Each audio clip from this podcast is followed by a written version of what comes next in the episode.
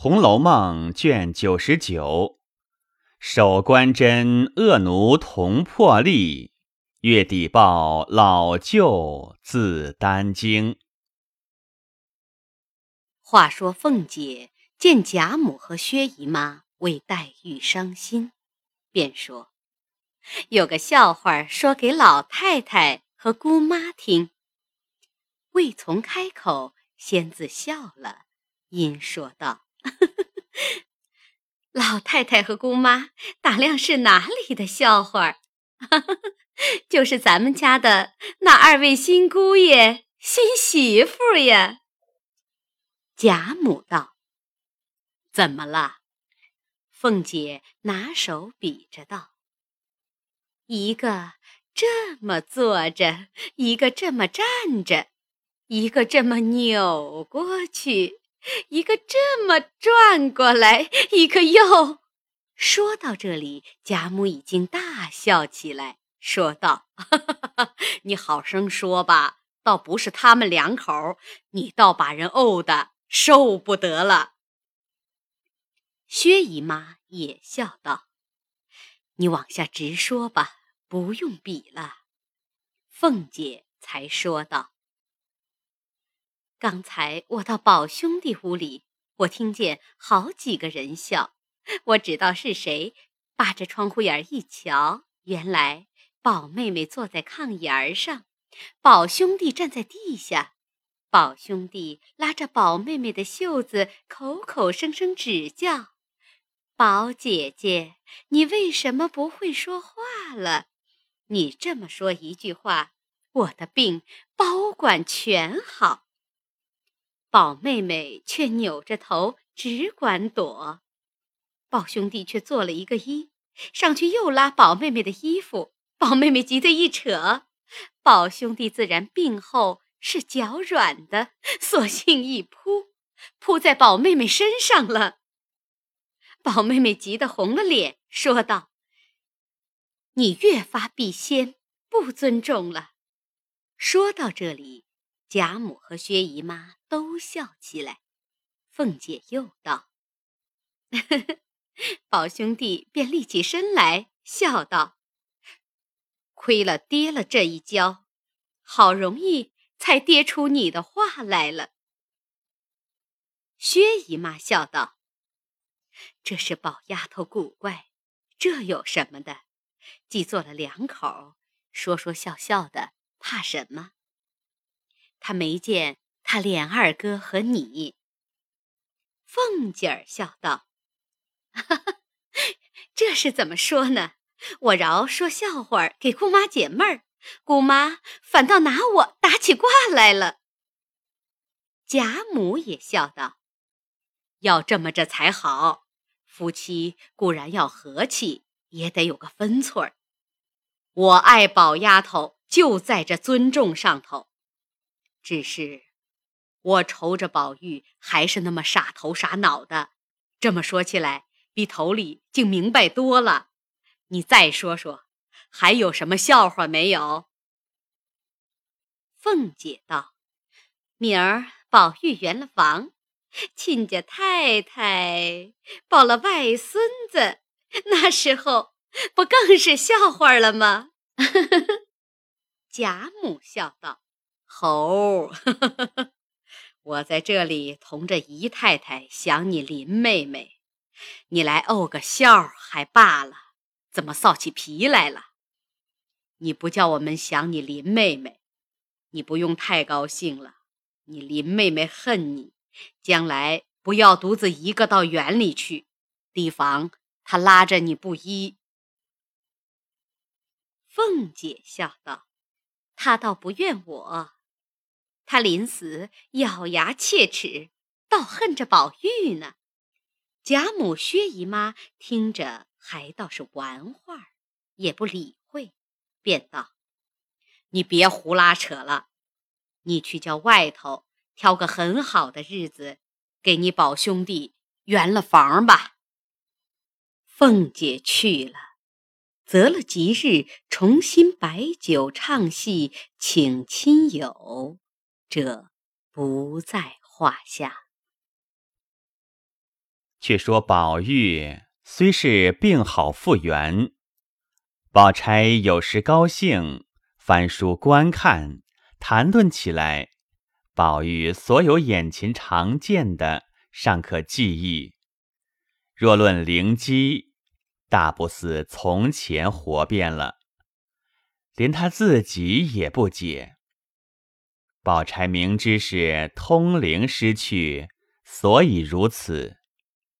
倒是袭人时常说他：“你何故把从前的灵机都忘了？那些旧毛病忘了才好。为什么你的脾气还觉照旧，在道理上更糊涂了呢？”宝玉听了，并不生气，反是嘻嘻的笑。有时宝玉顺性胡闹。多亏宝钗劝说，诸事略觉收敛些。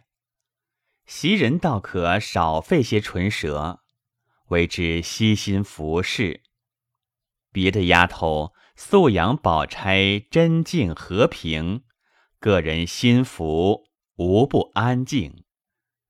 只有宝玉到底是爱动不爱静的，时常要到园里去逛。贾母等一则怕他招受寒暑，二则恐他独景伤情。虽黛玉之旧已寄放城外庵中，然而潇湘馆依然人亡屋在，不免勾起旧病来，所以也不使他去。况且亲戚姊妹们，薛宝琴已回到薛姨妈那边去了。史湘云因史侯回京，也接了家去了。又有了出嫁的日子，所以不大常来。只有宝玉娶亲那一日，与吃喜酒这天来过两次，也只在贾母那边住下。为着宝玉已经娶过亲的人，又想自己就要出嫁的。也不肯如从前的诙谐谈笑，就是有时过来，也只和宝钗说话。见了宝玉，不过问好而已。那邢岫烟却是因迎春出嫁之后，便随着邢夫人过来。李家姊妹也另住在外，即同着李婶娘过来。亦不过到太太们与姐妹们处请安问好，即回到李纨那里略住一两天就去了。所以园内的只有李纨、探春、惜春了。贾母还要将李纨等挪进来，为着元妃薨后，家中事情接二连三。也无暇及此。现今天气一天热似一天，园里尚可住的，等到秋天再挪。此事后话，暂且不提。且说贾政带了几个在京请的幕友，小行夜宿，一日到了本省。见过上司，即到任拜印受事，便查盘各属州县粮米仓库。贾政向来做京官，只晓得郎中事务都是一景儿的事情，就是外任原是学差，也无关于吏治上，所以外省州县。折收粮米，勒索相余，这些弊端，虽也听见别人讲究，却未尝身亲其事。只有一心做好官，便与募兵商议，出事严禁，并欲以一经查出，必定详参接报。出道之时，果然虚力畏惧。便百计钻营，偏遇贾政这般古直，那些家人跟了这位老爷，在都中一无出息，好容易盼到主人放了外人，便在京指着在外发财的名头，向人借贷做衣裳，装体面，心里想着到了任银钱是容易的了。不想这位老爷呆性发作，认真要查办起来。州县馈送一概不受，门房亲押等人心里盘算道：“我们再挨半个月，衣服也要当完了，账又逼起来，那可怎么样好呢？眼见的白花花的银子，只是不能到手。”那些长随也道：“你们爷们儿到底还没花什么本钱来的，我们才冤，花了若干的银子，打了个门子，来了一个多月，连半个钱也没见过。想来跟着这个主是不能捞本的了。明儿我们齐打伙儿告假去。”次日果然聚齐。都来告假。贾政不知礼旧，便说：“要来也是你们，要去也是你们。既嫌这里不好，就都请便。”那些常随怨声载道而去，只剩下些家人，又商议道：“他们可去的去了，我们去不了的。”到底想个法儿才好。内中有一个管门的，叫李十儿，便说：“你们这些没能耐的东西，着什么忙？我见这长字号的在这里，不犯给他出头。如今都饿跑了，瞧瞧你石太爷的本领，少不得本主依我，只是要你们齐心。”打伙弄几个钱回家受用，若不随我，我也不管了。横竖拼得过你们。众人都说：“好师爷，你还主信得过。若你不管，我们实在是死挣了。”李十二道：“不要我出了头，得了银钱，又说我得了大份儿了，窝里烦起来。”大家没意思。众人道：“你万安没有的事，就没有多少，也强似我们腰里掏钱。”正说着，只见粮房书办走来找周二爷。李十二坐在椅子上，翘着一只腿，挺着腰，说道：“找他做什么？”书办便垂手陪着笑，说道：“本官到了一个多月的任，这些州县太爷见得本官告示厉害，知道不好说话，到了这时候都没有开仓。若是过了曹，你们太爷们来做什么的？”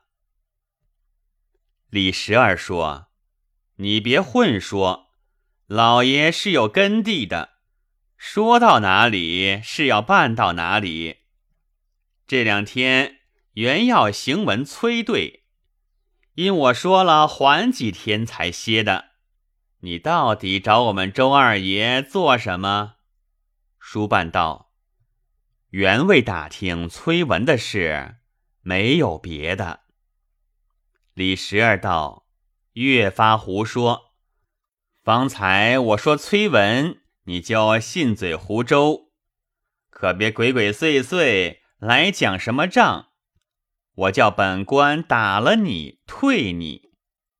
书办道：“我在这衙门内已经三代了，外头也有些体面，家里还过得，就规规矩矩伺候本官生了，还能够。”不像那些等米下锅的。